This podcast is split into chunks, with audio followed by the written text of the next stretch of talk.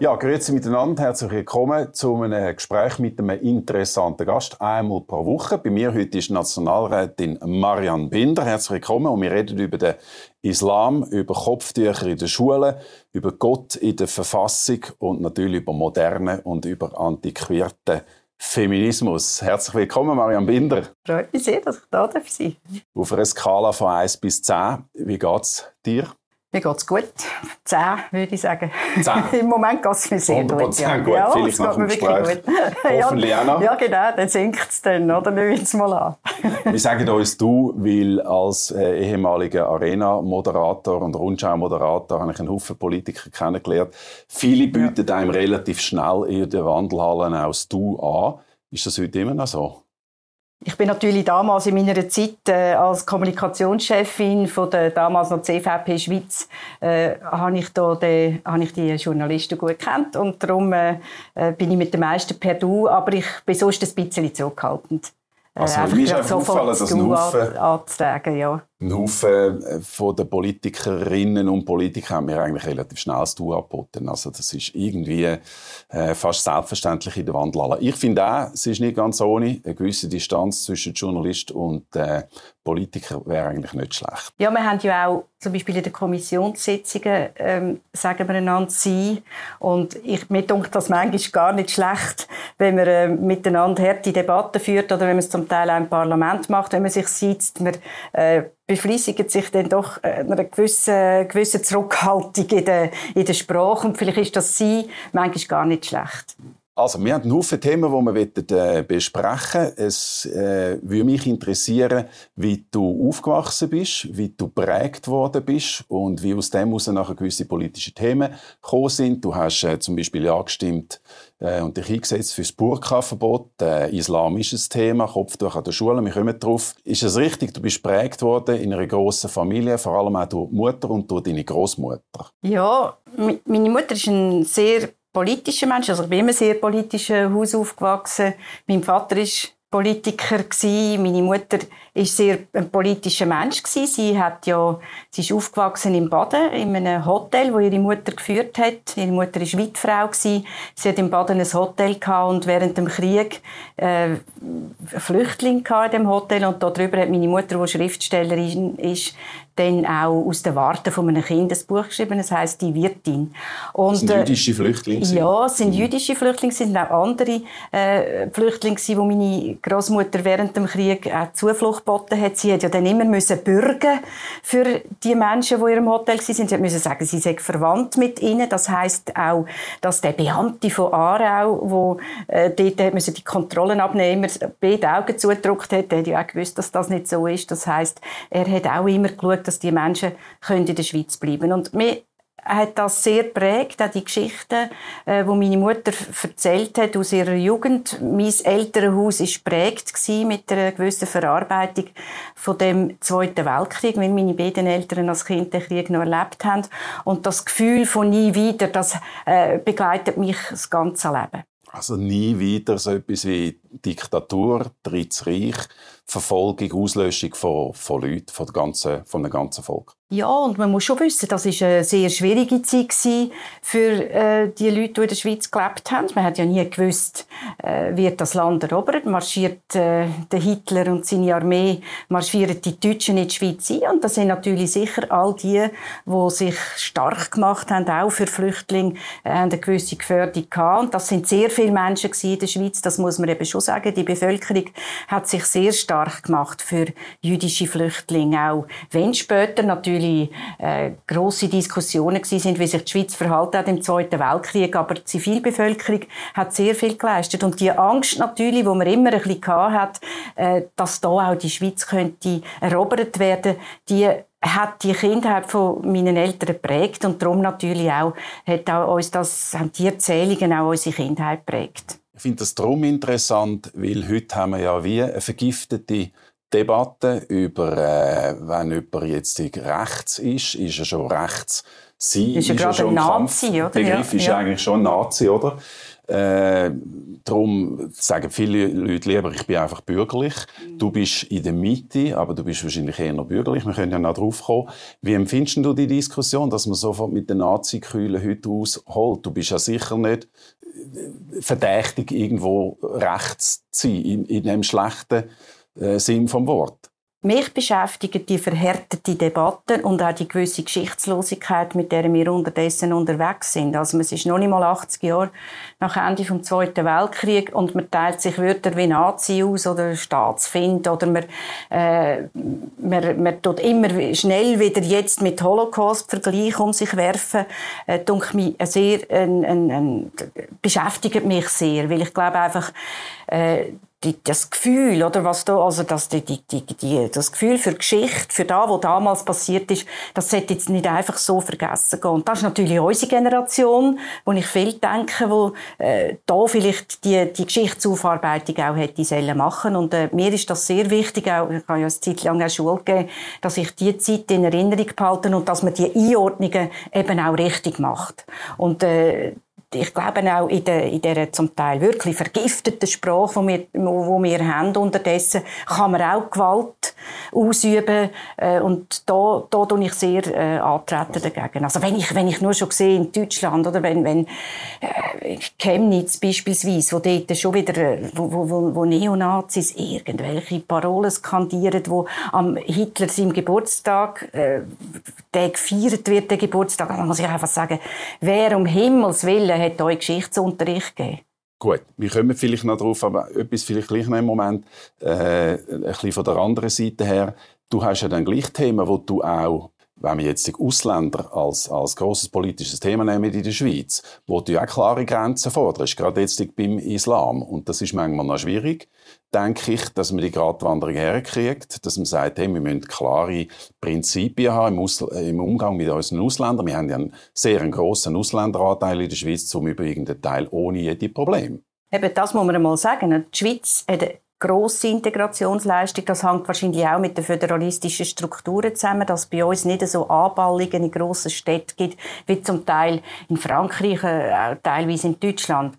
Aber es ist schon so, mir geht's primär um den Fundamentalismus. Das muss man immer sehr auseinanderhalten. Es geht um Fundamentalismus und Rechtsstaat. Und es kann nicht sein, dass man zum Beispiel unter dem Titel von der Religionsfreiheit jetzt plötzlich anfängt, anfängt äh, Unterdrückung und Diskriminierung von, von Frauen in Parallelgesellschaften tolerieren. Es geht nicht an, dass man in unseren Gebetshäusern Hassprediger hat, wo man nicht recht kann eruieren, wo sie sind. Es geht nicht an, dass äh, junge Menschen radikalisiert werden. Und zwar für alle Menschen, die in dieser Schweiz Schweiz leben. Also für, für Musliminnen und Muslime, die ja, wo ja zu, zu 99 Prozent auch äh, so säkular leben wie wahrscheinlich der Rest äh, von uns in, in dem Land. Also es geht ja um, um den Schutz von all diesen Menschen gegen Radikalisierung. Und äh, da sind wir im, gemeinsam im Boot. Ich mache jetzt ein bisschen einen Zickzackkurs. Ich werde nachher ein bisschen vertieft auf das äh, zurückkommen. Ich werde noch mal schnell bei der, bei der Biografie äh, bleiben. Das klingt jetzt alles ein bisschen ernst, aber du bist eigentlich dann äh, wie soll ich sagen, eher mit Unterhaltung beschäftigt gewesen. Du hast Kabarett gemacht, acht Jahre lang. Über was hast du oder mit was hast du die Leute unterhalten und zum Lachen gebracht? Ich hatte eine Figur, gehabt, wo, wo ähm, so ein einer war mit so einem Perukäppli und und einer Flöte, also eine Panflöte, ich habe eine Spanflöte gesagt und ich habe dort dann zum Beispiel so Workshops gemacht für Manager wo, wo ich versucht habe, so ein bisschen zu beruhigen mit der, mit der Pamphlet. Also so ein, ein bisschen aus der Schule entstanden. Man würde jetzt sagen, so ein Alternative gespielt und äh, und auch sehr politisch ist das gewesen, aber ich habe, auch, ich habe auch verschiedene Parteien aufs Korn genommen, auch meine eigene Partei mit, ähm, mit, mit, mit, ja, mit den verschiedenen Flügeln, die wir hier haben. Also wie muss ich das vorstellen, du als Peru-Figur bei den Managern? Das habe ich jetzt noch nicht ganz verstanden. Ja, das sind so Workshops, wo ich eingeladen war, wo wir einmal gelernt haben fliegen, wo wir gelernt haben, uns beruhigen, oder wo ich gesagt habe, ähm, äh, zu irgendeinem gefragt, äh, du, äh, du, äh, du bist, hast eine ganz gute Ausstrahlung. Ich glaube, du müsstest mal ein bisschen an dir arbeiten. Also, so, ich, also ist jetzt ein bisschen, es sind jetzt, es sind jetzt aus, aus dem Kaltstart raus so ein bisschen Witzchen, die wahrscheinlich auch nicht lustig überkommen, aber in der Gesamtheit war es eine gute Zeit gewesen und äh, immerhin habe ich gut gelebt mit dem. Also es ist einfach ein Teil vom, vom Coaching für Manager, für Persönlichkeitsbildung genau, quasi? Genau. Okay. Und ich hatte dann auch ein Kleintheater, also Akt gehabt. Ich habe äh, bei der Badefahrt auftreten. Das ist bei uns natürlich Baden ein legendäres Fest. Ich weiß nicht, ähm, ob du das kennst, Kennen aber das ist Teil. wirklich ja, ein Riesenfest. So dort, haben wir, dort ist es eigentlich entstanden. Okay. Äh, dort habe ich auch bei den Wettermacher mitgemacht, wo äh, so eine Truppe waren, die verschiedene wo Cabaret gemacht haben und äh, äh, wirklich gute Zeit.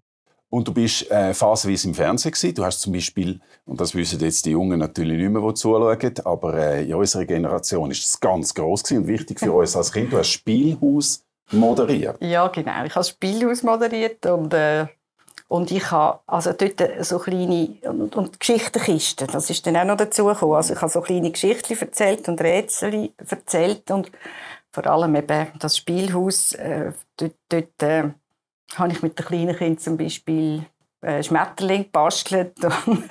und, es gibt noch Bilder von mir, wo ich, wo ich dort sitze und, und äh, mit so Zöpfen um den Kopf. Und man, man würde mich nicht mehr kennen. Eigentlich hast du gar nicht in die Politik wählen. Ist dir das äh, zu trocken gewesen, oder? Nein, oder aber es hat genug Leute in, der Familie, in meiner Familie, die in der Politik sind. Und da, ich, ich habe das ausgelebt mit meinem Cabaret oder überhaupt mit meiner politischen Familie. Und ich habe auch lange gedacht, ich, äh, ich werde dann wieder, äh, wo die Kinder dann 20 waren, wieder voll ähm, äh, in, die, in den Kunstbetrieb einsteigen. Und habe dann ähm, die Anfrage bekommen von der Doris Leuthard äh, ob ich die Kommunikation übernehmen von der CVP Schweiz. Hat ziemlich lange gezögert und das dann gemacht. Habe gesagt, gut anderthalb Jahre bis zu den Wahlen 2007 und bin dann doch acht Jahre hängen geblieben. Gut, das ist ja dann ein, ein, wie soll ich sagen, ein Arbeitsjob innerhalb von der Partei. Das ist nicht ein politisches Amt gewesen. Irgendwann hast du ja müssen entscheiden, ich gehe in die Politik. Bist dann im, bei uns im Kantonsrat, im Grossrat in Aargau, jetzig Nationalrätin. Wieso hast du das nachher trotzdem gemacht? Politik, ich würde jetzt nicht gerade sagen, ist ein Theater. Es ist nicht ein Theater, aber es hat ein, ein, ein ähnliche, es, es, hat eigentlich etwas Ähnliches. Also man muss gerne können auftreten, man muss gerne können seine, äh, seine Ideen vertreten. Was es ein bisschen ist in der Politik, muss man sehr vorsichtig sein. Ähm, mit, mit, mit irgendwelchen Witzli, die man macht, sie können schnell falsch verstanden werden. Also, als ich diesen Job angenommen habe, ich denke, ich kann äh, man könnte das auch ein bisschen lustig gestalten und, und habe schnell gemerkt, dass Journalisten vielleicht nicht unbedingt die lustigsten sind, wenn sie, wenn sie können, äh, einem irgendwo natürlich dann doch ein bisschen widersprechen und einem ein bisschen aufs Glatteis führen. Also, man, es ist gleich eine ernstere Sache als Cabaret. Man kann sich nicht so viel leisten wie im Cabaret. Aber sie, trotzdem, finde ich, muss auch ein Politiker oder eine Politikerin in einem gewissen Anspruch genügen, dass sie auch kann unterhalten Also zumindest, also dass Politik spannend sein dass es, wenn ja. man schon findet, oder man müsse, man müsse äh, einen politischen Sachverhalt erklären, dann soll er auch so sein, dass er verständlich ist und dass man auch gerne zulässt. Also ich glaube, das ist so ein Anspruch, den ich, den ich habe. Aber das ist jetzt nicht eine Antwort gewesen, also es ist eine gute Antwort, aber nicht die Antwort auf die Frage, die ich gestellt habe, nämlich warum bist du denn in Politik? Gut, also ein politischer Mensch bin ich natürlich schon immer gewesen. Ich bin in einem politischen Haus aufgewachsen. Und die Frage wäre dann eher, wieso in dieser Partei?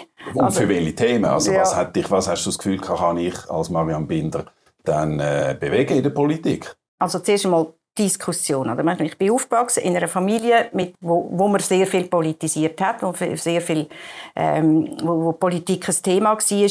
Und ich bin dann also politisiert worden in der, in der Mittelschulzeit, wo, wo ich einen Lehrer hatte, einen linken Geschichtslehrer, der immer super, super Unterricht hat gegeben, aber der hat dann immer wieder einen politischen, einen, einen, einen, einen sozialen Missstand in der Welt hat er dann irgendwo aufgezeigt und hat gesagt, jetzt gehen Sie mal nach Hause und erzählen Sie da Ihrem bürgerlichen Vater Vater, äh, was er da dazu sagt, oder? Was, was er da, und dann bin ich natürlich heim und habe das linke Zeug daheim erzählt. Mein Vater hat dann irgendwie kontert, ich bin wieder in die Schule und habe das Gegenteil erzählt. Das hat irgendwie nicht in ja. Ruhe lassen, dass es also, die ich, total unterschiedlichen Auffassungen gibt von der Welt. Dann bin ich schon in, der, in dem Alter immer dagegen. Also ich hatte eigentlich lange keine Meinung gehabt, Hauptsache dagegen. Aber ja. damit, ich bin eigentlich in der Dialektik bin ich politisiert worden und darum auch, wahrscheinlich bin ich in dieser Partei, weil das Leben ist nie schwarz, es ist einfach weiß. Genau. Ja, genau. genau. Also über Mitte reden wir noch. Genau. Äh, aber reden wir zuerst über ein paar wichtige Themen, wo du in der letzten Zeit auch dich engagiert hast dafür.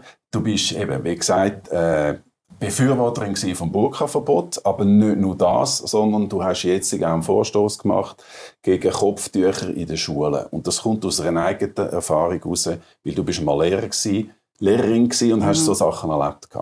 Also der Vorstoß mit dem Kopftuch, den habe ich damals schon mal einmal im Grossen Rat gemacht und das ist mit einer ganz knappen Mehrheit, äh, Minderheit dann, äh, ist der Vorstoß abgelehnt worden im Grossen Rat. Mir geht's da wirklich um Kind. Es geht bei mir, für, bei mir darum, dass die Schule für mich ein Freiraum ist, für die Ideal von dem Staat, nämlich Freiheit und Gleichheit. Und in meiner Ansicht nach sollten alle Kinder in diesem Freiraum die gleichen Chancen und die gleichen Entwicklungsmöglichkeiten haben. Und dazu passt für mich ein Kinderkopftuch, ein minderjähriges Kopftuch nicht, wo, wo halt einfach ein Zeichen ist von der...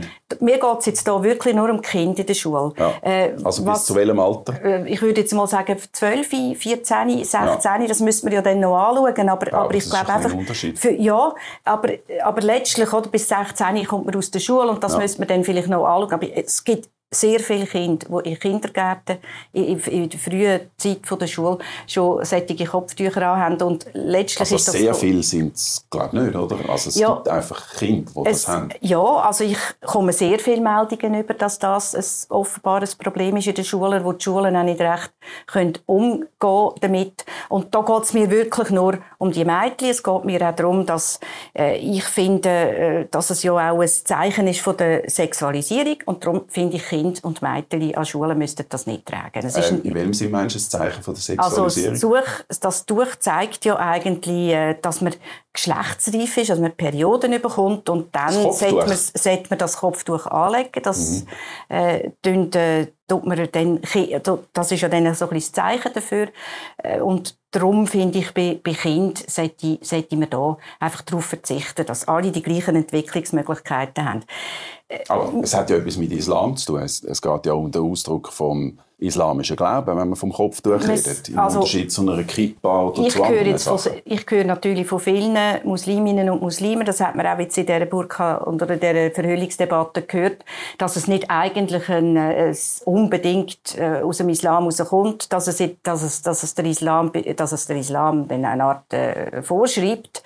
Äh, es ist wahrscheinlich auch in anderen Kulturen so. Ich kann das nicht genau definieren, weil ich kenne den Islam zu wenig. Oder ich weiß einfach, was was es heißt, was es ausdrückt und darum äh, tue ich mich aus rein auch und jetzt darum kommen wir zur Verhüllung aus, aus, aus rein feministischen Erwägungen äh, stelle ich mich da dagegen. Ich hätte jetzt die Initiative selber nicht unbedingt gestartet, aber wenn ich vor der Frage stehe, ja oder nein, dann entscheide ich mich klar. Ich aber es ist ja nicht nur das, es ist ja Du hast mehrere von diesen Themen, die dich offenbar bewegen. Du hast auch einen Vorstoß gemacht wegen der Hisbollah. Das ist, ja. eine, das ist eine islamische, islamistische Terrororganisation, wo du was gefordert hast? Äh, da habe ich einen Bericht gefordert vom Bundesrat, der soll erwägen, die Gruppierung analog zu Deutschland, also der politische Teil, äh, soll man in der Schweiz, über die, soll man in der Schweiz nicht zulassen. Also und, äh, genau. Und ja. der Bundesrat und das Parlament hat das auch überwiesen und schaut, äh, und schaut das jetzt genauer an. Oder mich interessiert, weil ich herausfinden mit dem Hintergrund, mit dem C, im Hintergrund. Also du kommst aus einem katholischen Haus, aus einem christlichen Haus wenn man dann auf so etwas schaut, wie eben alle die Themen, sind alles islamische Themen, Burka, Hisbollah und, und Kopftuch. Mich interessiert Religion in dem Zusammenhang nicht. Und ich glaube, auch bei dieser ganzen Verhüllungsdebatte hat man immer den Fehler gemacht, dass man es zu stark fokussiert hat auf die Religion. Oder man muss es auf das Frauenrecht, man muss auf das Grundrecht fokussieren. Wenn man zum Schluss kommt, dass die Verhüllung ähm, ein Ausdruck ist von Unterdrückung und Diskriminierung, dass es ein Eingriff ist in die Menschenrechte, steht übrigens auch in einem, in einem Papier von der SP aus dem Jahr 2010. Äh, wenn man zu dem Schluss kommt, dann gibt es für mich nur eine Antwort. Dann hätte ich etwas, das Grundrecht widerspricht, will ich da, will ich da nicht zulassen.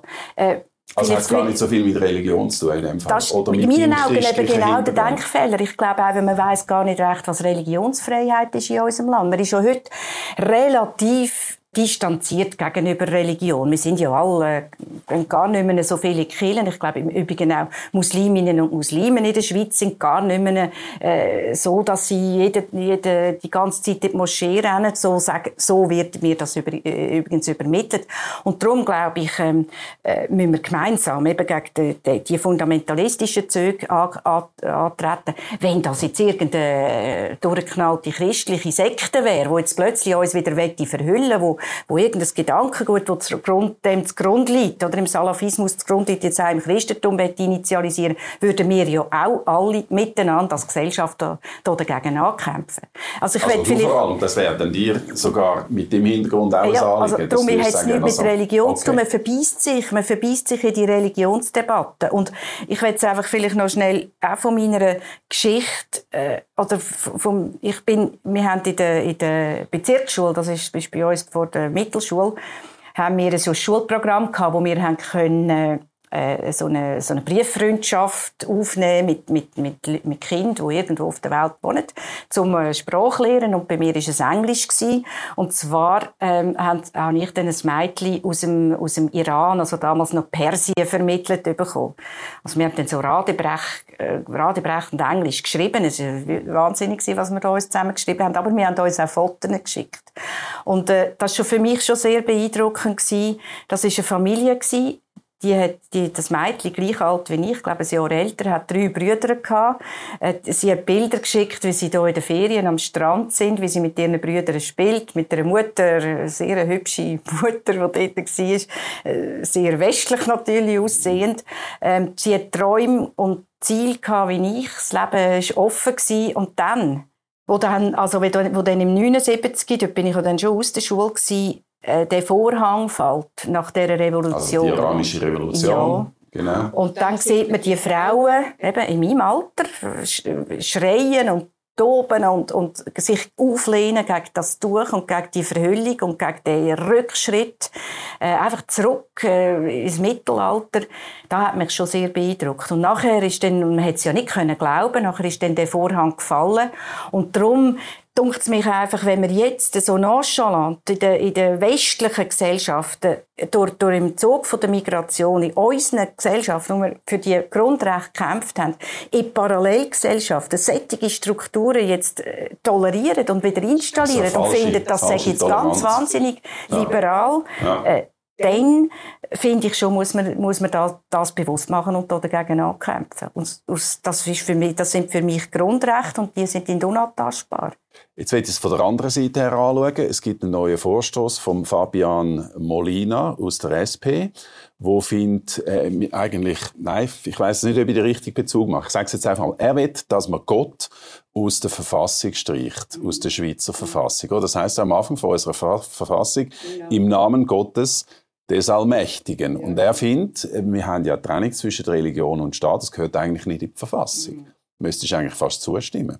Gott ist ja nicht etwas, was wir gebucht haben im Christentum. Also, der, der, also Gott ist etwas für alle Menschen, wer auch immer äh, an ihn glaubt und, und, und sich mit ihm identifiziert. Ich glaube jetzt nicht, dass man, ich glaube, er macht den Fehler, dass er ihn einfach verbucht fürs Christentum und darum glaubt ich, es ist etwas Universelles, es ist eine, eine gute Macht, wo, wo alle können anrufen, wo wollen. Ich weiß jetzt nicht, ob das jetzt der richtige Schritt ist, das aus der Verfassung zu streichen. Und man hat ja die Wahl, auch wenn man nachher schwört, man kann schwören oder man kann geloben. Also muss man sich nicht äh, auf, auf das berufen, wenn man nicht ein gläubiger Mensch ist. Äh, wie ist das mit Schwören und Geloben? Wann, also, in welcher Situation? Man kann, man kann, man tut am Anfang von der Legislatur tut man entweder schwören oder man tut einfach geloben, oder dass man, dass man äh, sich, äh, sich wird äh, mit, mit bestem Wissen und Gewissen einsetzen. Im Parlament. Ja, genau. Im, eben.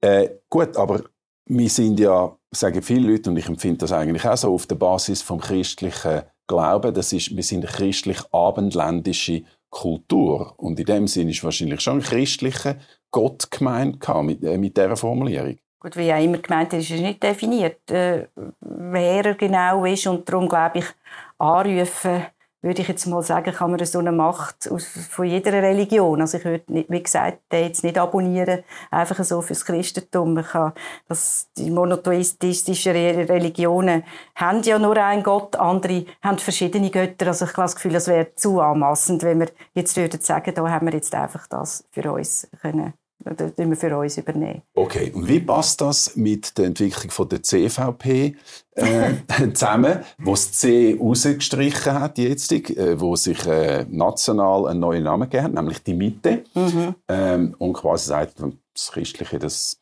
spielt für uns keine Rolle mehr. Das Christliche ist grundsätzlich, also wenn man jetzt die westlichen äh, Gesellschaften anschaut, ist es sicher eine gewisse Basis, Christentum. Also, und ich rede jetzt vor allem vom Urchristentum. Man muss immer trennen zwischen der Institution Kirche und, und, und Bei diesen Urwerten. Die katholische Kirche, genau. Ursprünglich, ja, wo, genau. Und Ur wir haben unterdessen auch sehr viele Reformierte, wie ja übrigens in allen Parteien äh, Reformierte und Katholiken hat. Aber dass die Werte vom Urchristentum, Freiheit, gleiche Rechte, Solidarität, sind sicher nicht etwas, was wir allein gebucht haben, aber prägen sicher die christlichen Werte und prägen die westlichen Gesellschaften und prägen, haben auch bis zu einem gewissen Sinn zur Aufklärung geführt, die Urwert natürlich.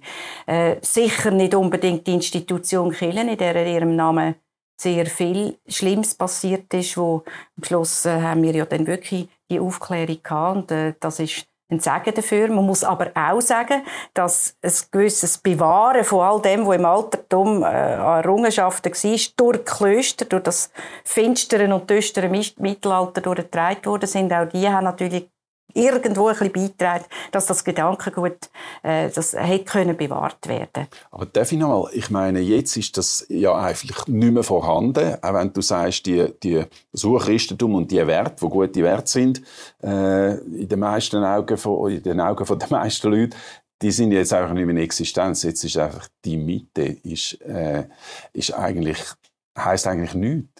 Mal, die Mitte ist eine Position, das ist auch eine Strategie, es ist, äh, es, es, ist eine eigenständige, es ist eine eigenständige Strategie und es ist sehr, sehr schweizerisch. Wir sind eigentlich weltweit eine von der wenigsten, also wir sind weltweit die einzige äh, Demokratie oder das einzige Land, wo, wo eben nicht einfach ein Regierungs- und Oppositionsmodell hat, sondern ein Konkordanzsystem mit und da prägt, und das prägt eine ganz starke Mitte. Wir haben einfach nicht einfach nur links, wir haben nicht einfach rechts. Wir gestalten aus der Mitte, aus der Politik. Ich weiss schon, ja, das ist die Wasche. Du fühlst dich jetzt ein bisschen herausgefordert, ja, aber das, das ist ja gut. Ja, ich meine jetzt ganz ernsthaft, oder?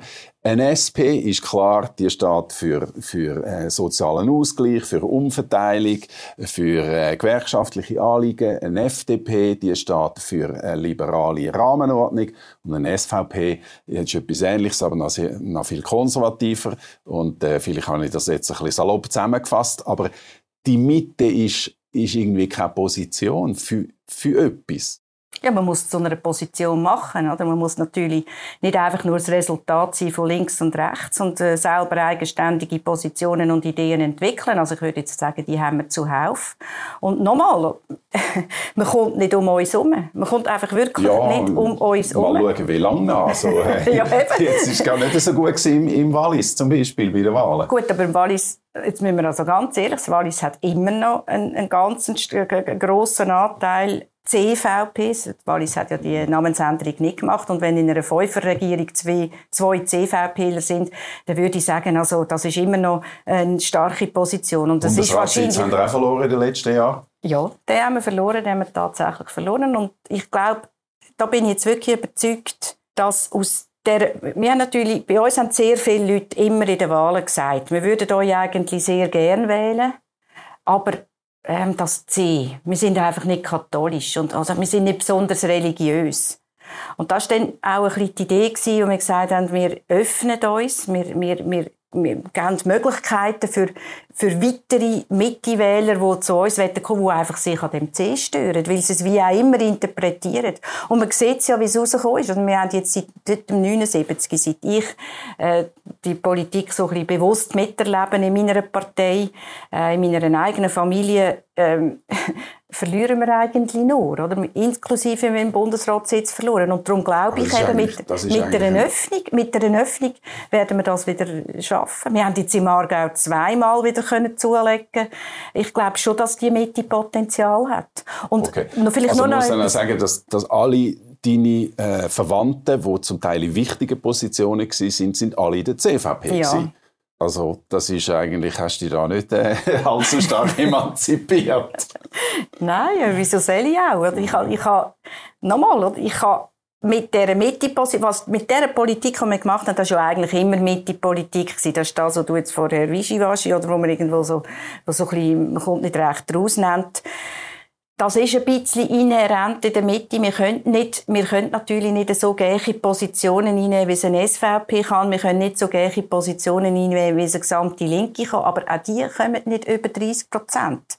Das heißt, dass das schweizerische System natürlich sehr austartiert ist und das, was wir machen, eben auch sehr schweizerisch ist und sehr traditionell und, und wahrscheinlich auch sehr gut zu einer direkten Demokratie passt. Und wir haben einfach gesagt, wir wollen nicht immer nur über Religion reden, weil das ist so. Jedes Mal, wenn ich einen gefragt habe, kommst du zur CVP, dann müssen wir zuerst einmal äh, über Religion reden, sondern über, über Politik. Und da kommt ja noch dazu, also die ÖVP hat das, hat das C auch nicht. Das ist auch eine christdemokratische Bewegung und wir haben ja schon mal in den 70er Jahren wollen eigentlich einen Namenswechsel machen. Ah ja? Äh, ja, dort ist es witzigerweise darum gegangen, ob wir jetzt SVP heissen, die Schweizerische Volkspartei. Das war noch, Was, wo, ja, und okay.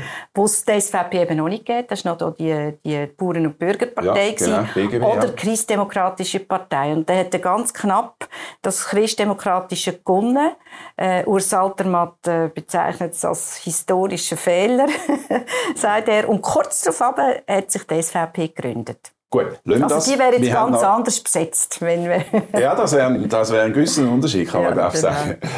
Gehen wir noch äh, zu einem anderen Thema, das sehr wichtig ist, und zwar äh, auch dort, wo du dich geäussert hast und einsetzt, und das ist natürlich, das sind Frauenanliegen. Du hast ja am Anfang gesagt, du seist eine Feministin. Du bist äh, aufgewachsen in einer Familie mit drei Brüdern. Mhm. Drei Brüder, ein Mädchen. Mhm. Sind die Eltern jünger als du? Sie sind jünger als ich, aber es sind viele. Ja, drei sind viel, ja, genau. Wie muss man sich das vorstellen? Wie hast, wie, was hat das bedeutet für deine, äh, ja, für deine Entwicklung hin nachher zu einer Feministin? Unsere Familie, ich meine, ich bin auf Hände getragen worden von meinen Eltern, das muss ich wirklich sagen, auch von meinem Vater. Und äh, in unserer Familie ist es nicht so gewesen, dass wir, äh, ja, dass ich jetzt das Gefühl hatte, weil ich ein Mädchen bin, wenn ich übrigens Schilderungen von vielen anderen Frauen höre, in ihrer Jugend, habe ich andere Möglichkeiten, andere Entwicklungsmöglichkeiten und andere Chancen. Also das hat sich nur also schon da drin... Andere, muss man vielleicht noch sagen, weniger, weniger Chancen genau, als genau. Buben, ja das hat sich nur schon gezeigt, dass wir, dass, dass, dass wir alle gleich viel haben müssen helfen daheim. Und äh, meine Brüder haben immer gefunden, also die muss, die muss am wenigsten tun, was natürlich nicht gestimmt hat, aber äh, das war immer die grosse Diskussion gewesen. Also wir sind gleichermaßen sind wir beschäftigt worden daheim. Ähm, und mm, ich meine, es ist auch dann so gewesen, bei uns in der BITS noch, äh, hat man können, in, der in der Schule, Bezirksschule ist das gewesen, hat man können wählen in der zweiten Klasse, ob man will, äh, Geometrie nehmen. Und wenn man Geometrie hatte, dann hat man nachher können in die Mittelschule, also die Mädchen, die haben immer noch können wählen. Das war also etwas gewesen, wo man, wo, wo, wo man dort noch einen Unterschied gemacht hat, weil die, die, braucht, die brauchen ja das sowieso nicht. Also dort war ja ganz klar gewesen, dass ich Geometrie nehme. Nachhinein Also so, so gerne habe ich das Fach auch nicht okay. gehabt. Aber in der ganzen Entwicklungsmöglichkeit habe ich nie das Gefühl gehabt, ich sage benachteiligt. benachteiligt. Ja. Und mit dem Wieso bist du eine Feministin? Ja. Dann gibt es ja gar nichts, wo man muss verbessern Ja gut, also ich meine, natürlich hat man müssen sich für vieles einsetzen. Das, das ist sicher so, dass ich mich für die Frauenanliegen immer stark gemacht habe. Vor allem natürlich auch vielleicht auch ein bisschen prägt damals mit meiner persischen Freundin, dass ich, dass ich auch das Gefühl hatte, Recht können auch schnell wieder weggehen. Sie können unterschiedlich sein. Vielleicht habe ich den Fokus teilweise auch noch ein bisschen anders gelegt. Ich bin jetzt zum Beispiel ähm, eine Verfechterin dafür, dass man Familienarbeit und Erwerbsarbeit nicht gegeneinander auf, auf, äh, aufwertet. Also, das, also, dass man quasi die Erwerbsarbeit, Aber, also die Arbeit, die man arbeiten die hat einen Lohn und die Arbeit die am Herd hat keinen Lohn. Genau, also ich bin allergisch auf das Wort Herdarbeit. Weil, ich habe es extra so gesagt. Ja, aber, ja, aber es ist so. Oder? Ich ja. habe mich, ich habe mich äh, mal eine stark gemacht für eine Initiative, lustigerweise von der SVP, wo Steuerabzüge äh, hat machen für Leute, die Kinder daheim äh, betreuen, also Frauen und Männer. Ist steuertechnisch genau, ja. ein bisschen schräg, aber ich habe mich darum stark gemacht dafür, weil es, weil es mir um den Wert von der Familienarbeit gegangen ist, weil ich sehe eigentlich nicht ein, in der heutigen Zeit, wo 100% von allen Paaren behaupten jetzt einmal, zu einem gewissen Teil sind zwar immer noch mehr Frauen äh, an der Familienarbeit sich beteiligen und, und, und auch gemeinsam Einkommen generieren, äh, wieso man die beiden Arbeiten soll aufwerten Wie soll man sonst, wenn Frauen selber von dem als Herdarbeit reden, Männer dazu bringen, dass sie sie eben auch machen? Und ich stelle unterdessen fest, dass sehr viele Männer noch so gern würden, vielleicht ein bisschen zurückstecken, ähm, vielleicht nur 70 Prozent arbeiten, weil sie sich so ihre Kämpfe knallen, dass sie auch gern würden daheim sein. Ja, das weiß ich nicht, aber es hat eine interessante Umfrage vom Frauenmagazin Annabelle wo ein Haufen äh, Frauen in jedem Alter befragt hat, wie sie sich das äh, gerne würden vorstellen, unter dem Zeichen von der Gleichberechtigung. Mhm. Und die wesentliche äh, Aussage war, dass die Frauen gerne 50 Prozent arbeiten mhm. und ihre Männer 80 Prozent mhm. sollen arbeiten. Also gleich äh, nicht die gleiche, die gleiche äh, Menge. Ja, aber wo, meine Kinder auf die Welt gekommen sind, muss ich jetzt schon auch sagen, also ich habe ja immer Familienarbeit und Erwerbsarbeit ein bisschen kombiniert. Ich habe dann von daheim aus geschafft und äh, das auch können wir leisten, auch mit den Gabarettzeiten, so, die ich geschrieben habe für, für, für verschiedene Zeitungen. Du hast zwei das, Kinder? Das, ich habe zwei Kinder. Ist das, ist das gegangen? So habe ich mir eingerichtet. Aber ich habe mich mit wie viel Prozent? Ja, also es ist etwa so ein bisschen, auch 40, 50 gewesen. Ja.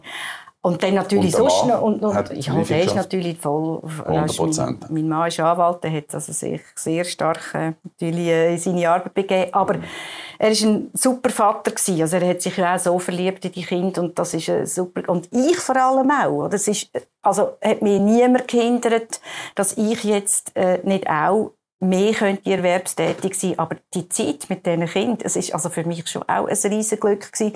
und ich habe gefunden auch ein riesen Privileg. Natürlich hat dann manchmal Decke auf den Kopf, aber dann hat man ja noch andere Möglichkeiten, wo man kann, äh, andere äh, Betätigungen, wo man kann machen aber ich habe das als riesen super Sache gefunden mit diesen kleinen Kindern. Aber der Punkt ist ja, also, dass man quasi heute das Gefühl hat, es müssen Frauen arbeiten und sie müssen auch gleich viel arbeiten wie Männer und es kann auch 100% der Mann daheim sein. Eine Frau, die das sagt, was du jetzt sagst, wo, wo es liebt, daheim zu sein, wo es liebt, für Familie, äh, nur für die Familie da zu sein, das ist irgendwie reaktionär.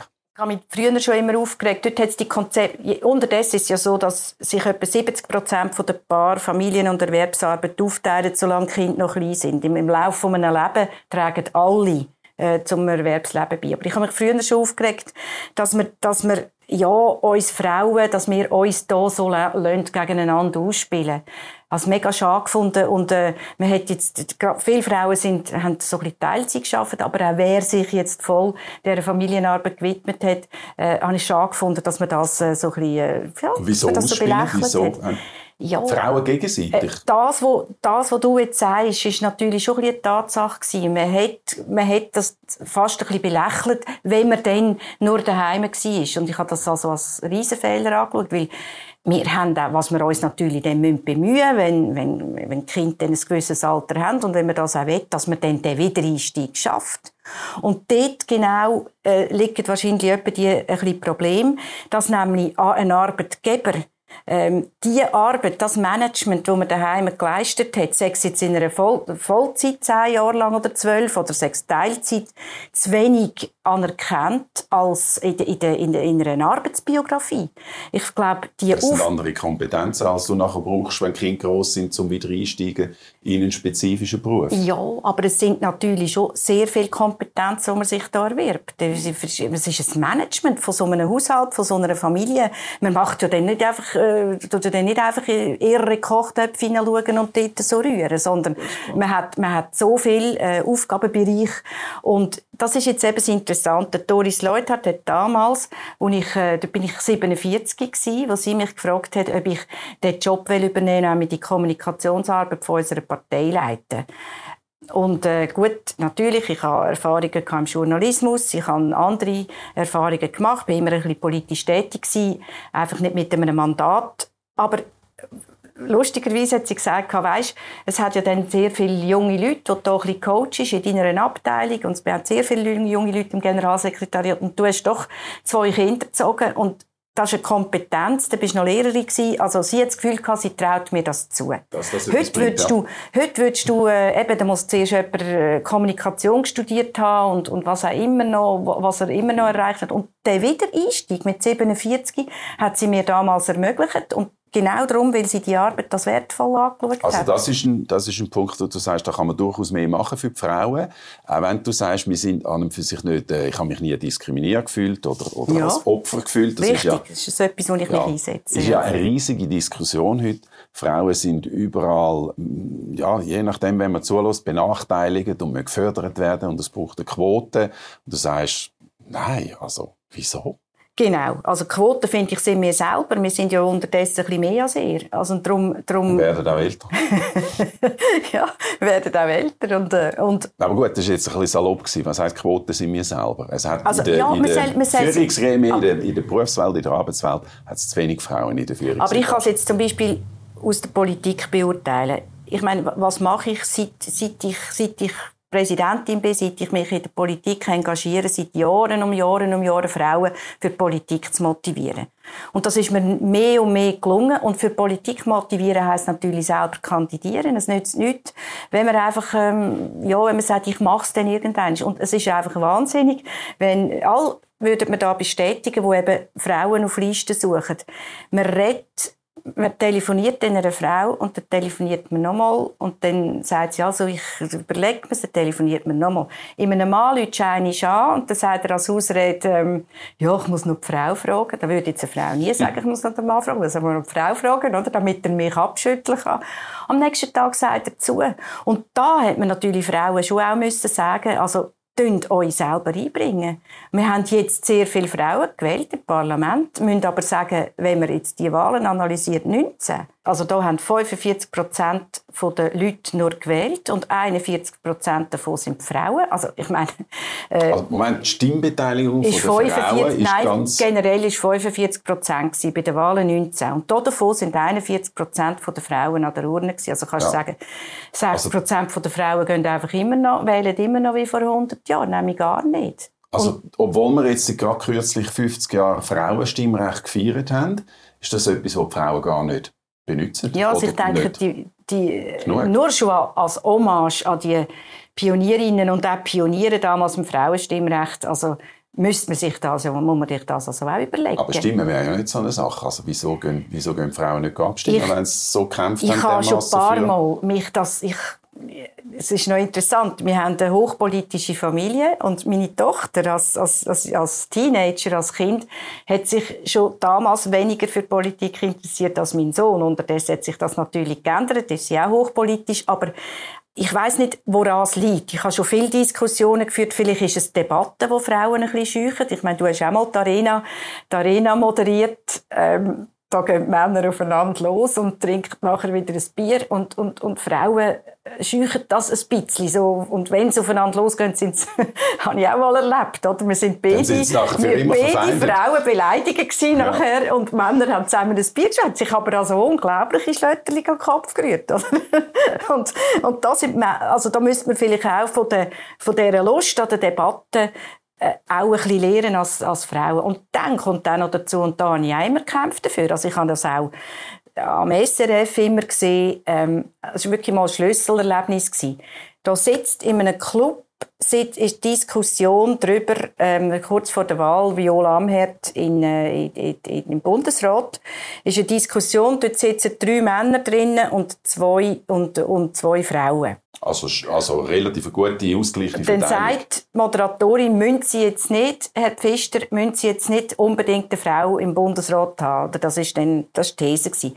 Nachher habe ich alle Clips einmal ein bisschen angeschaut und dann habe ich gesehen, der Überhang von Männern ist, ist, ist enorm. Und habe dann nachher bei jedem Club das ein bisschen moniert, äh, dass man, weil, weil wenn, wenn Frauen natürlich ja. nie in den Sendungen sind, Marianne, dann nachher... Jetzt hast du es ja gerade gesagt Es ist ja nicht so, dass wir keine Frauen fragen, wir Journalisten, sondern dass die Frauen uns viel mehr absagen als die Männer. Ja, das habe ich eben auch gehört und das kann ich mir ja sogar noch vorstellen, dass das so ein so ist. Aber es ist vielleicht teilweise auch ein bisschen eine Ausrede, weil ich habe dann denen gesagt, ich liefere neu äh, rein aus dem Aargau 100 Frauen, wenn ihr wollt, oder? Weil, weil, weil man nimmt natürlich dann auch gern etwa die immer wieder ein, bisschen die gleichen. Aber sicher, das ist ein Punkt, das habe ich auch erlebt, aber gebe ich ja zu. Aber, aber also, wir müssen uns auch bemühen. Wir, wir bemühen uns beide in diesem Thema, das ist ganz klar. Du hast noch andere Vorstellungen, wie man den Frauen könnte, äh, etwas äh, zu gut tun. Du hast zum Beispiel gefunden in der Armee, damit Frauen mehr motiviert sind. Schießt dich ein an. Nein. Die Frage. Nein, überhaupt nicht. nicht. Also, du hast gefunden, Frauen sollen bessere, schönere Ausgangsuniformen bekommen in der Armee. Das würde sie vielleicht auch ein bisschen motivieren, zu mehr äh, die, Dienst zu machen? Also, es war ein bisschen anders. Gewesen. Mein Vorstoß war generell. Gewesen. Ich habe gesagt, also die Ausgangsuniform, die ist jetzt aus den 80er Jahren und da der Ende 80er Jahre, also bitte sehr, macht, macht mal, überarbeitet mal ein bisschen die Uniform. Und den Input habe ich von Offizieren bekommen und von Soldaten und nicht von Frauen. Also, der ist einmal, der ist einmal an mich anders angetragen worden. Und wenn du die Uniform anschaust, muss man sagen, also. Und dann habe ich natürlich auch noch die Frauenuniformen angeschaut. Und die sind eigentlich einfach Männeruniformen mit, mit ein bisschen Schüppen unten dran. Und habe dann im Zug von der, von der Strategie von der Viola Amherd, nachdem sie die vorgestellt hat, habe ich gefunden, da fehlt noch äh, eine neue Uniform und habe dann spezifisch auch für Frauen gesagt, es wäre unter Umständen auch noch eine Motivation. Selbstverständlich muss man nicht einfach eine neue Uniform machen, dann gehen die Frauen nicht in die Armee. Die Strategie, die sie jetzt ja entwickelt, ist eine andere. Aber äh, ja, also ich meine, sorry, oder? Man kann ja... ja, ich sehe, du, ich bin nicht ganz sicher, ob du dann so richtig wohl bist bei dem Vorstoß, weil, ehrlich gesagt, Hand aufs Herz, also bei der, bei einer Armee geht wir haben andere Probleme. Es haben dann einen Haufen Leser geschrieben. Also, ja, ja. Es ist keine Modeschau-Armee und so. Und ich weiß nicht, ob die israelische Armee wo wirklich ein Ernstfallproblem hat, ob die Zeit haben sich jetzt über, über äh, Frauenuniformen äh, zu unterhalten. sicher ist es nicht das drängendste Problem. Aber wenn schon Uniform, wieso denn nicht gerade eine, wo man sich wohlfühlt drin? Also, meine, die kostet 800 Franken, kann sie doch ein bisschen besser geschnitten sein. Also, wieso kann sie denn nicht in der Neuzeit angepasst sein? Also, das, das ist, und dann... Wie, wie sollte sie aussehen? Und, äh, ja, also, nur noch schnell, ich habe dann ganz viel äh, Zuschriften eben auch bekommen von Leuten, die mir gesagt haben, ich glaube ja nicht, oder wissen vielleicht gar nicht, wie viele Menschen in dem Land müssen Uniformen tragen im ÖV oder in privaten Einrichtungen, äh, in öffentlichen Institutionen und dass das eben ständiges Thema ist, dass die mit ihren Vorgesetzten diskutieren, wieso denn, wenn wir nicht von morgen bis zum Abend so ein Ding anlegen wieso dann nicht gerade einigermaßen etwas so schön ist. Das ist Wertschätzung. Ich frage mich eben, ob das nicht ein Eigengoal ist für dich jetzt wieder als Feministin, die sagt, wir müssen den Frauen etwas Gutes tun. Weil die Frauen wollen doch, sie wollen doch nicht mehr hören, dass sie immer aufs Äußerliche reduziert werden. Also, also wie einer Frau über Frisur reden und über, und über Kleidung. Und jetzt kommst du genau und sagst, es braucht dort ja, etwas also wir müssen ja, mehr.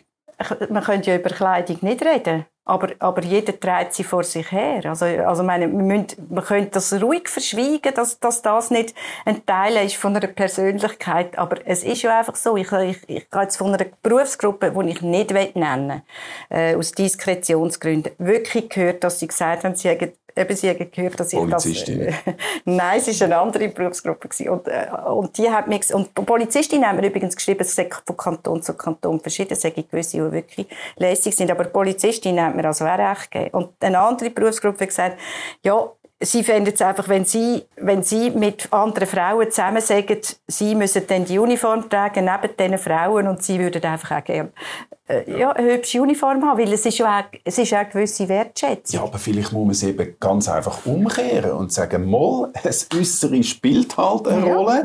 Frauen sollen auch attraktiv sein und also sie sollen auch attraktiv hat gute, hat gute, Jede Airline hat gute Uniformen. Ja, aber das ist ja im, im Zeichen von der MeToo-Bewegung darf man ja praktisch so etwas nicht mehr sagen. Ja, offenbar darf man es nicht sagen, oder? Aber aber die Zuschriften, die ich bekommen habe, die sprechen dafür, sprechen dass man mal kein froh ist, dass man es mal sagt. Gut. Aber jetzt können wir ja sagen, sicher, gut, einverstanden. Sicher, sicher gibt es Leute, die jetzt sagen, ja, also, man hat die nichts anderes im Kopf. Ja, die gibt es. Da gibt es selbstverständlich, ja. oder? Aber das mit dem, mit dem, also da, also da bin ich relativ selbstbewusst. Also da habe ich wirklich kein Problem gut. damit. Wenn ich auch sehe, dass jeder Mann auch gerne einen Anzug hat, der ihm sitzt, dann sehe ich nicht ein, wieso das jetzt keine Rolle spielt. Also ich gebe dir den Punkt. Aber jetzt, was mich wirklich irritiert, ist, jetzt diskutieren wir, und das stimmt, glaube ich, wirklich sogar über die Unterwäsche von der Armeekleidung. Ja, es ist, ich habe ja schon gewusst, mir hat jemand erzählt, ähm, dass, die, dass offenbar Frauen in der Armee Männerunterhosen tragen. Also das ist nicht, sagen wir, aber ich habe den Vorstoß ja nicht gemacht, das habe ich ja gar nicht thematisiert in meinem Vorstoß. Das habe ich jetzt heute gelesen, dass Dharma Suisse eben darüber nachdenkt, andere Unterhosen und andere Unterwäsche zu kreieren. Also, ich meine, da muss man ja jeder recht geben, oder? Auch Männer hätten nicht gerne Frauenunterhosen, oder? Ja, aber wie, was geht das da mehr überhaupt an, wie die Unterwäsche von einem Soldat oder von einer Soldatin aussieht? Ja, also, wir haben unsere eigene Unterwäsche getragen. Ah, gut, das weiß ich nicht. Das weiß ich nicht. Ich habe gemeint, dass die Armee Unterwäsche zur Verfügung stellt. Das habe ich nicht gewusst. Oder Offenbar, ich, meine, ich bin wahrscheinlich ja, schon zu lange ausgemustert. Und wenn man dann also muss, muss äh, Unterhosen das von Männern anlegen, also ich weiß jetzt nicht, oder? Die sind einfach anders geschnitten, als man selber gerne hätte. Oder? Gut, also ich weiss, dass im, ich weiss, dass im Moment, wo wir das Gespräch äh, aufzeichnen, äh, unsere Redaktion an dem Thema arbeitet und wir werden sicher da ein bisschen mehr Klarheit bekommen zu dem ja, Thema. Ja gut, eben Nebelspalter, bin ich also gespannt, wie ihr das auswertet. Präzis ja, und ja. liberal. Ja, und vielleicht stellen ihr auch die Frage, wieso umgekehrt werden. Wir nehmen wir an, es wäre eine Frauenarmee bis jetzt und die hätte einfach auf Frauen zugeschnittene Unterhosen und dann hätten wir ein paar Männer in der Armee, dann hätte er wahrscheinlich auch nicht so Freude, wenn er dann... Absolut. Da hast du viel gerecht. Nein, mir geht es eigentlich um einen anderen Punkt, wenn man so Sachen hört. Jetzt ist ja die Armee, soll auch noch umweltfreundlich werden, soll Krippenplätze zur Verfügung stellen. Mhm. Das ist vielleicht jetzt ein bisschen summarisch zusammengefasst. Man fragt sich einfach, Moment mal schnell, die Armee wäre ja für die Verteidigung von Land eigentlich mhm. da. Weißt, es geht mir ein bisschen um, mhm. um den überwuchernden Staat, was der Staat alles auch macht, bis hin zu der Unterwäsche. Gut, ich meine, die Forderungen dass Frauen auch mehr Militärdienst machen die sind ja schon lange im Raum. Also jetzt, bis jetzt ist es ja freiwillig. Und es gibt natürlich auch viele Männer, die unterdessen finden, also wenn er äh, mehr Recht wollt, dann äh, dann finden wir, ihr sollt auch ins mhm. Militär. Also ich finde die Forderung grundsätzlich legitim. Also ich würde sie jetzt nicht gerade einfach als obligatorisch erklären. Aber wieso nicht die Armee attraktiver machen für beide Geschlechter? Also die israelische Armee ist ja auch so. Da, da sind Frauen zwei Jahre im Militärdienst, Männer drei. Eine andere Situation. Aber, aber äh, ich meine, ich habe, ich habe jetzt in meiner Familie viele ähm, Leute, die Militär machen. Und ich habe und was Sie ja sagen, ist, dass natürlich das Militär auch riesige Chancen bietet. Oder? Man kann sich, äh, man hat früh als äh, junger Mensch schon, äh, kann man Führungsqualitäten klar, entwickeln, man hat, man hat Vernetzungsmöglichkeiten. Und wenn Frauen schon immer jammern darüber, dass sie weniger vernetzt sind als Männer, ist, ist, ist die Armee natürlich unterdessen vielleicht nicht mehr so stark, aber lange Jahre natürlich schon ein, ein, ein, Ort gewesen, wo man die Leute kennengelernt hat, wo man sich vernetzt hat, wo man seine berufliche Karriere äh, Karrieren auch aufgebaut hat. Und die Vernetzungsmöglichkeiten für Frauen auch äh, bereitstellen, äh, die, äh, ja, ich habe, da ja, nicht die, ich habe natürlich da nicht die Berührungsängste, weil ich natürlich das erlebt. Ich habe natürlich auch Männer, sehr viele Männer in unserer Familie, die jetzt auch nicht viel Militär gemacht haben, die kritischer gewesen sind. Mein Vater und mein Brüder äh, sind da jetzt äh, sehr involviert gewesen. Aber ich habe das Militär eigentlich immer äh, obwohl ich selber ja froh war, dass ich nicht haben müssen ins Militär damals, ähm, nicht, nicht als ähm, ja, etwas empfunden, wo, wo man so typischerweise als Frau dagegen ist. Ganz etwas anderes zum Schluss. Deine Mutter hat euch offenbar gesagt, redet anständig. Was ist da der Grund gewesen? Was ist da passiert? Ich, ich habe ein Haus, wo wir äh, Elternhaus gehabt, wo man sehr viel Wert gelegt hat auf Sprache und auf Rhetorik und, und ähm, äh, meine Mutter hat immer gefunden, wenn man sich anständig ausdrückt, wenn man das, was man sagen will, äh, in einem gewissen anständig sagt, dann denkt man auch anständig, um das ein bisschen weiter spinnen. Also, äh, hat natürlich nicht geheissen, dass wir daheim nicht, äh, oder, oder wenn man es nicht gehört hat, geflucht haben und, und äh, andere Wörter verwendet haben, aber, aber das, was man sagen in einem gewissen Anstand ausdrücken, das ist, das ist schon etwas gewesen, was auch unser Vater uns äh, viel gesagt hat. Aber jetzt auf die heutige Zeit bezogen, äh, muss ich schon sagen, ich glaube, ich habe das in dieser Debatte zum, zur Verhüllung gemerkt. Äh, und wo ja auch da sind ja Brüche quer durch die ganze Politlandschaft gegangen. Da hat es linke Frauen die dafür waren. Es hat Musliminnen, Muslime die dafür waren. Es war ja nicht einfach eine parteipolitisch bunte Sache. Gewesen. Aber es ist sehr emotional geworden. Es ist sehr emotional geworden. Und was mich wirklich gewundert hat, zum Teil die absolute Undifferenziertheit, mit der man jetzt äh, Leute attackiert hat, die da dafür waren. Da bin ich mir als Politikerin gewöhnt. Ich bin zwar recht erstaunt über die Pauschalverurteilungen, die man dann hier amis hatte, weil ich befleissige mich wirklich, äh, ich, ich tue wirklich mir Mühe geben, Leute nicht einfach pauschal zu beschimpfen. Aber das ist mir schon sehr aufgefallen. Und das hat vor allem Leute getroffen, ganz andere Leute, wo, äh, das sind äh, liberale Leute, das sind auch linke Frauen, das sind auch Schriftstellerinnen gewesen, die gesagt haben, also ich, ich, ich verstehe nicht, wieso als ich mit meiner äh, nachvollziehbaren Argumentation so beschimpft Was denkst du, woher kommt das? Wieso, wieso wird das immer schlimmer? Wir haben, äh, das Beispiel von Sandro Brotz, der sich geäußert hat auf Twitter und jetzt Nase voll hat und nichts mehr sagt äh, in den sozialen Medien. Es, durch die sozialen Medien ist alles irgendwo intensiviert worden. Es, es ist natürlich auch mit einer gewissen Anonymisierung verbunden. Ich habe, jetzt, ich habe zum Beispiel noch in der ganzen Zeit nie jemanden, äh, nie jemanden blockiert, aber ich habe und, aber immer kritisiert, wenn sich Anonyme melden, die dann, wo dann einen beschimpfen. Ich habe jetzt letztens dann mal wirklich jemanden blockiert, weil so unsachlich war, was der gesagt hat. Aber es ist vielleicht auch die Anonymisierung. Also das, das, äh, in, den, in diesen sozialen Medien kann man sich natürlich, kann man sich natürlich äh, alles leisten, wenn man anonym ist und kann beschimpfen und, und kann auf jemanden los. Man kann auch verdrehen. Das ist, das ist etwas, was mir auch aufgefallen ist. Oder man kann mit einer Aussage, wo, wo, wo völlig harmlos gemeint ist, mit einem Dreh, wo einem einfach jemand etwas umdreht, eine ganze Schwette von, von Likes dann generieren und, und Retweets und, und, und Beschimpfungen plötzlich haben. Ich, ich weiß nicht, ob das ein bisschen damit zusammenhängt, dass man ähm, sich vielleicht irgendwie jetzt, gerade jetzt, in diesen Zeiten, nicht mehr so kann, äh, austauschen halt einfach äh, analog. Ich glaube, das ist, ein, das ist ein wichtiger Punkt. Das ist ja eine Stärke eigentlich von unserem kleinen Land und von unserer direkten Demokratie, dass wir die Sachen haben können, äh, von Face to Face austauschen und, und unterschiedliche Meinungen austragen. Und ich glaube, wenn man äh, in einem anonymen Raum ist, ist es, kommt es eine andere negative Qualität über, weil man einem dann vielleicht ein Schlötterling anhängen kann. Man muss ja nachher nicht äh, gerade stehen dafür. Ja, und ungestraft. Ja. Und wahrscheinlich Aber auch das Gefühl, oder, in so einer Gruppe zu sein, wo jetzt auf einen losgeht, und zwar, und eben, ich meine jetzt nicht einmal mich, ich beobachte das ja bei auch anderen relativ harmlosen Bemerkungen, die jemand vielleicht macht. So eine, so eine Massenempörung, die dann entsteht. Vielleicht ist es auch so das Gefühl von, ja, jetzt bin ich bei den Guten, jetzt kann ich mit den Guten zusammen, kann ich etwas auslösen, auf eine Person schiessen. Äh, Diskussion ist da relativ undifferenziert. Und ich kann mich natürlich auch, also ich reg mich gewaltig auf, dass im Zug von gewissen Bewegungen eben wieder Israel-Sterne geschwungen werden, dass, dass, dass man äh, Juden Was heisst also der, äh, Entschuldigung, der David-Stern natürlich ja. die Flagge von Israel wieder rumschwingt und es vergleicht eben mit, mit diesen, mit dieser ganzen Corona, ähm, mit, mit diesen Corona-Skeptikern, dass sie, dass sie das so schnell verbindet miteinander oder dass man, äh, ja, dass man, dass man Auschwitz-Vergleich macht mit, mit, in dem Zusammenhang, äh, dass man den Diktatoren-Vergleich sofort nimmt, weil der natürlich so sofort auch wieder Gegenbewegungen auslöst. Und darum, es wäre schon gut, und da haben gerade Politiker eben wirklich eine wichtige Aufgabe, dass man da wieder mäßigt und ja nicht mitmacht. Also ich finde auch, Politiker müssen aufpassen, dass sie dann da auch in der Öffentlichkeit nicht mit irgendwelchen Fäkalwörtern rumschleudern, die dann ihnen auch passieren kann. Das sollte man einfach nicht. Oder? Also eine schwierige Gratwanderung. Einerseits eine klare Kante, sagen für was dass man steht, aber das mit Anstand.